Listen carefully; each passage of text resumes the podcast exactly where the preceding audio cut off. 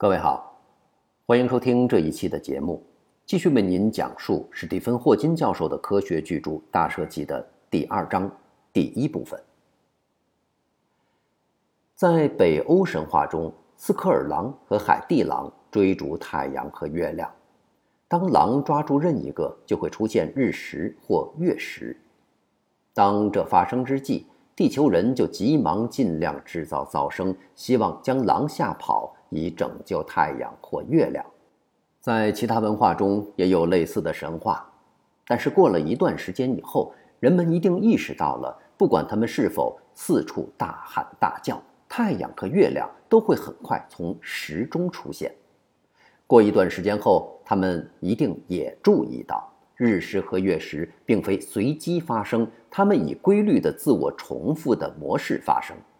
这些模式对于月食而言是非常明显的，尽管古代古巴比伦人并未意识到月食是太阳光被地球遮挡所引起的，他们依然相当精确地预言月食。而因为日食只能在地球上大约三十英里宽的通道上看到，因而预言日食就更加困难。尽管如此，这个模式一旦被理解，它就很清楚地表明。日食或月食并不归因于超自然存在的意识性质，而是由定律制约的。尽管我们的祖先在预言星体运动中取得一些成功，他们却不能预言自然中的大多数事件：火山、地震、风暴、瘟疫、长到肉里去的脚指甲。似乎所有这一切的发生都没有明显的原因或模式。古人很自然地将大自然的暴烈行为归于一族顽皮或者恶毒的神奇。我们通常认为灾难是人们不知道怎么触犯了诸神的征兆。例如，大约公元前五千六百年，俄勒冈的马扎马火山爆发，好多岩石如雨点般下落，火山灰烧得通红，引发多年落雨。最终，水充满了今天被称作克雷特湖的火山口。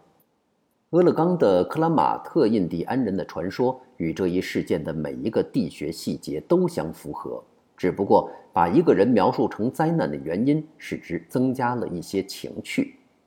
人们的自责心这么重，总能找到方法去自救。在那个传奇中，地狱的首领劳迷恋上了克拉马特首领美丽的女儿。他狂傲地拒绝了他。劳为了报复，就以火来毁灭克拉马特。据说幸运的是，天堂首领苏克尔怜悯人类，就和他的地狱对手作战。劳终于受伤，后退至马扎马山中，身后留下一个巨大的洞，也就是最后充满了水的火山口。古人对自然方面的无知，导致他们去发明神奇，对人类生活的方方面面作威作福，因而存在爱和战争之神、太阳、月亮和天空之神、海洋和河流之神、风雨雷电之神，甚至地震火山之神。当神高兴时，人类便享受好天气、和平，并免于自然灾害和疾病。当他们不高兴时，干旱、战争、瘟疫和传染病就降临人间。由于人类看不到自然中原因和结果的联系，这些神就显得不可思议，而人们被玩弄于股掌之上。但是，时到大约两千六百年前，出了一个梅里塔斯的泰勒斯，事情开始改观。自然遵循着一致的可被解释的原则的思想产生了，这就开始了利用宇宙概念来取代神权统治的长期过程。这个概念是：宇宙是由自然定律制约，也是按照我们将来总有一天能读懂的蓝图创生的。从人类历史的大事年表看，科学探讨只是一个非常新进的努力。我们物种智人是在大约公元前二十万年起源于撒哈拉沙漠以南的非洲，书写语言仅可回溯到大约公元前七千年，是农耕社会的产物。古希腊伟大文明的最早书写记录可以回溯到公元前九世纪，但该文明的高峰古典时代是在几个世纪之后到来。始于比公元前五百年略早一些。按照亚里士多德的说法，大约在那个时期，泰勒斯首先发展如下观念：即世界可被理解，我们周围的复杂事件可被归结成较简单的原理，而不必诉诸于神秘或神学的解释而得到阐明。首次预言公元前五百八十五年的日食是泰勒斯的功劳，虽然他预言的高度精确性也许只是碰好运的猜测。他是一位模糊的人物，没有为后世留下自己的任何著作。他的家是名叫艾奥尼亚地区的支持者中心之一。艾奥尼亚被希腊殖民，他的影响从土耳其最终基于意大利那么远的西方。艾奥尼亚科学是以强烈兴趣来揭示基本规律、以解释自然现象为特征的努力，是人类思想史上的一座巨大里程碑。他们的方法是理性的，在许多情形下得到令人惊异的，类似于今天我们用更复杂方法使自己相信的结论。它代表了一个伟大的开端，但岁月更迭，艾奥尼亚科学中的许多都被遗忘了。只好重新发现或发明，有时甚至不止一次。在传说中，今天我们称为自然定律的最早数学表述，可回溯至一位名叫毕达哥拉斯的艾奥尼亚人。他借了以其名字命名的定理而闻名于世，即直角三角形的斜边的平方等于其他两边的平方和。据说毕达哥拉斯发现了乐器中弦的长度和声音的谐波组合的数值关系。用今天的语言，我们可将此关系描述成在固定张力下弦振动的频率，每秒振动数与弦长成反比。从实用的观点看，这就解释了为什么低音吉他的弦必须比通常吉他的弦要长。毕达哥拉斯也许并没有发现这个。他也没有发现以他的名字命名的定理，但是现存的证据表明，人们那个时候就获知弦长与音高之间的某种关系。若如此，可以将那个简单的数学公式当做今天我们称为理论物理的第一个事例。除了毕达哥拉斯弦长定律，古代人正确通晓的物理定律只有三条。那是由阿基米德详细阐述的。阿基米德是古代最杰出的物理学家，远远高过其他所有人。三条定律，用今天的术语讲，杠杆定律解释了因为增加力臂与重臂之比将一个力放大，所以用小的力可以举起大的重物。浮力定律是说，进入液体的物体都会受到一个向上的作用力。力的大小等于物体所排开的液体的重量，而反射定律断言一束光和镜面的夹角等于其反射光束和镜面的夹角。但是阿基米德没有把它们称为定律，他也未就有关观察和测量对它们做解释，他反而将它们处理成仿佛是在一个公理体系中的纯粹数学定理。该体系很像欧几里得为几何创立的那个体系。随着艾奥尼亚影响的扩散，其他人继续看到宇宙具有一个内部秩序，这个秩序可能通过观测和理性得到解释。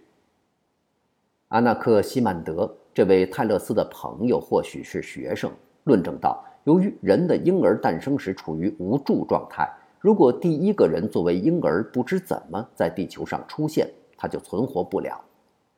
阿纳克西曼德推理道：“因此，人应该从其幼年更能吃苦耐劳的其他动物进化而来。这也许是关于人类进化的第一个暗示。”恩培多克勒在西西里观察到使用名叫漏壶的工具，它有时被当作长柄勺使用，就是一个球体，顶部有井开口。底部有一些小孔，把它浸入水中，灌满水，封上瓶颈，可以将漏壶从水中提出，而不让水从小孔流下。恩培多克勒注意到，如果你在将漏壶进入前把井封住，它就不能冲水。他推断一定有某种看不见的东西防止水通过小孔进入球内。他发现了我们称为空气的物质。